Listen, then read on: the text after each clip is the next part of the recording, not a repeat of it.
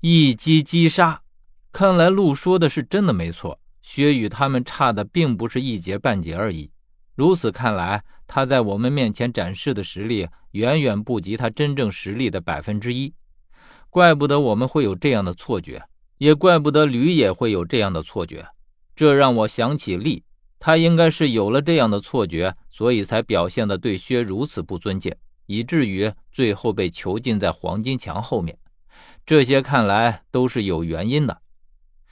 这也难怪他给我的死神香会如此霸道。连我的血都能毒死女蛇，原来如此，只因为薛的缘故。然后我们的注意力又被吸引到了院子里蒋与霜的对峙。我说道：“那既然霜的实力除了薛之外就是他最强，那么蒋的这个替身应该是活不过一刻了吧？这个替身是可能会折在这里，但是也不是说双就有百分之百的把握。”从他的这个名字当中，你就应该知道，所谓的“双”是要两个人的，而现在只有纪晓峰一个人。你是说，他们双胞胎兄弟一起才能称之为真正的“双”？是的，“双”是两个人，他们一个擅长格斗，一个擅长使用印章。现在我们看到的这个纪晓峰是擅长格斗的那一个，而擅长使用印章的纪晓峰已经消失很久了。听了陆的话，看来小峰之前和我说的是真的。他一直都在找他的双胞胎兄弟，应该就是那个善于使用印章的纪晓峰了。我不知道等他们两个都出现了之后，我能否分得清他们两个。一模一样的名字，一模一样的容貌和身份，怎么听怎么觉得就是一个人。院子里的两个人自始至终都处于对峙的状态，却没有任何一个人先出手。最后，我看见小峰收起了匕首，明显是要休战的趋势。我不解地看看鹿，而鹿也是一脸的不解。然后我看到小峰径直往我们这边走过来，他经过蒋的身边时说道：“你刚刚救了远哥一命，我今天暂且放过你，但绝不会有下次。”蒋竟然也没有说话，只是看了我们这边一眼，然后就兀自离开了。自始至终，他都没有和我们中间的任何一个人说上一句话。但是我看见他最后一眼，分明是停留在我的身上，那双暗含了阴谋的眼睛，即便是在这样黑暗之中，我也看得真真切切。然后莫名的打了一个寒战。他好似在和我说：“好戏还在后头，我们走着瞧。”小峰走到我们身边，神色举止之间仍然是那个我所熟悉的小峰，只是对于他的身份瞬间的转换，我却一时间反应不过来。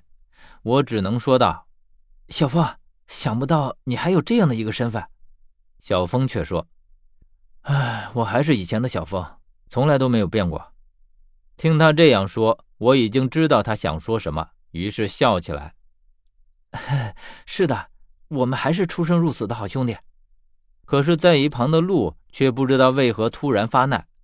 说实话，这还是我第一次听见他如此带刺儿的话。我只听见他说：“哼，如果真是好兄弟，就不会在暗中耍手段了。”我看见小峰的眼神凌厉起来，然后问道：“耍什么手段？”鹿冷冷的说道：“何远是怎么到魏大良城的？”你比谁都清楚，你在风稿古董行做了什么？也只有他一个人还蒙在鼓里。然后陆嫣然一笑：“刷，你敢说你没有做过？”小峰脸色瞬间阴沉了下来，他将脸转向我说道：“哎，的确是我让人将你抬到这里来的，但是我这样做是有我的原因的。”陆却针锋相对：“哼。”不知道是什么原因让你可以绑架自己的好兄弟。看这架势，好像陆和双也有不小的嫌隙。这些人之间的关系实在是太复杂了，我对他们之间的错综复杂的关系自然是一点都不懂，自然也无法分辨该去帮谁，该如何从中劝解。然后我看见小峰的脸上突然有了一丝笑意，小峰的笑意永远都带着一股子邪气。无论是从前也好，还是现在也罢，让他看起来分外的邪气，我只听见他说：“哼，我不在乎你如何挑拨我和远哥的关系，只是你应该意识到乱说话的下场。我想你应该还记得巴罗是怎么死的吧？”路听到这句话的时候，猛地像是得了失心疯一样的狂呼起来：“你还有脸提巴罗？说，我与你向来都是井水不犯河水，可是你竟然杀死巴罗，以至于我任由那些不如我的人欺凌。我有哪里得罪于你，要你这么心狠手辣、不择手段的置我于死地？